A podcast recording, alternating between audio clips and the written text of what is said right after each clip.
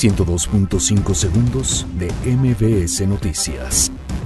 CAME mantiene contingencia ambiental extraordinaria en el Valle de México. Reforma educativa ya puede ser promulgada tras ser aprobada por 17 congresos estatales.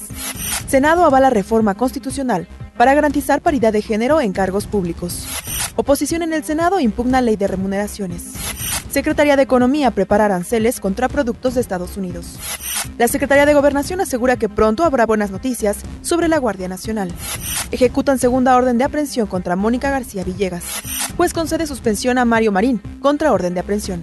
Juan Guaidó denuncia que el oficialismo trata de cerrar el Parlamento venezolano.